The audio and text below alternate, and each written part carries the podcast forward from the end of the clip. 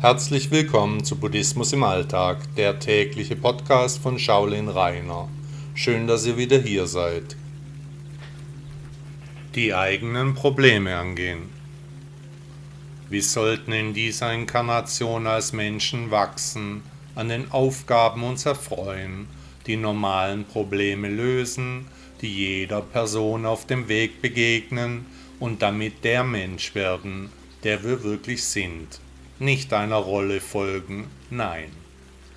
Die Hälfte der Bevölkerung hat schon einen Therapeuten besucht, unzählige Coaches machen das Internet unsicher, Schwermut liegt auf den Gemütern, die Ereignisse haben uns nachdenklich werden lassen. Was aber, wenn wir unser eigener Coach werden, uns selbst Gedanken machen, um dann die Themen der Reihe nach selbst anzugehen? Generell versteht man unter Coaching eine geschulte Person, die beruflich anderen Menschen hilft, Fragen und Probleme zu lösen. Ein Therapeut oder Psychologe, vielleicht sogar Psychiater kommt dann ins Spiel, wenn aus einer Störung eine Krankheit wird, etwa Depression oder Burnout, Essstörungen, Schlafstörungen oder andere funktionale Störungen. Dabei ist dann von Selbstversuchen abzuraten, Gleichwohl kann ein wirkliches Auseinandersetzen mit der eigenen Person hilfreich sein. Buddha riet sowieso seinen Anhängern, alles zu hinterfragen, das eigene Ich zu erforschen. Gerade eine schwerwiegende Erkrankung kann da der wichtige Anstoß zur Erkundung des Selbst bringen. Es passiert ja auch nichts ohne Grund. Die eigenen Probleme angehen, das beginnt mit der Erkenntnis, dass etwas zu verändern ist. So wie es ist, so kann es nicht bleiben, so will ich nicht weiterleben, ich will mehr aus mir machen. So oder so ähnlich, so sieht der erste Schritt aus. An der Tatsache, dass Sie hier immer noch weiterhören, erkennen Sie, was Ihnen jetzt in diesem Augenblick wichtig ist, was Sie sich selbst zutrauen zu verändern, was Ihr Anspruch an das Leben ist. Also wie würden Sie nach diesem Text Ihre Ziele definieren? Welche Gefühle spielen vordergründig eine Rolle? Schreiben Sie diese jetzt sofort auf. Zuerst einmal, nur in der Ruhe liegt die Kraft. Beruhigen Sie sich. Es wird nicht so heiß gegessen, wie es gekocht wird. Ein ganz wichtiges Werkzeug zur Lösung der eigenen Probleme ist die Meditation. Aber es muss nicht zwingend die im Schneidersitz sein.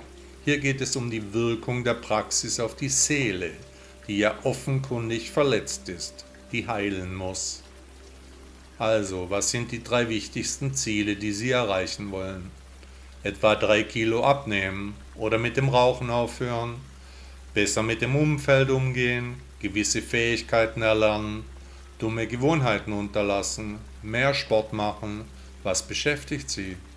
Erstens, schreiben Sie diese Ziele auf Post-its Verteilen Sie diese gut sichtbar in Ihrem Zuhause. Machen Sie die Post-its-Meditation, um Ihre Ziele in Fleisch und Blut übergehen zu lassen. Zweitens. Welche Zwischenziele halten Sie für wichtig?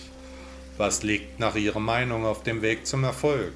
Welche Dinge benötigen Sie? Was müssen Sie dafür lesen, wissen, anwenden? Visualisieren Sie sich beim Erreichen des Ziels. Wie riecht die Luft? Wie schmeckt der Sieg? Drittens, jetzt überlegen Sie sich auch das wieder. Welche Dinge sprechen dafür, dass Sie nicht erfolgreich sein könnten? Und stellen Sie sich bildlich diese Rückschläge vor, aber auch, wie Sie damit umgehen könnten.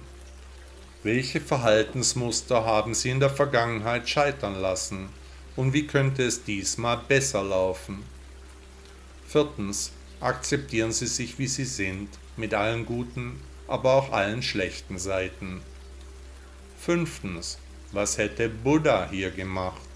Was würde der große Lehrer Ihnen heute raten, wenn er sich mit Ihnen unterhalten würde?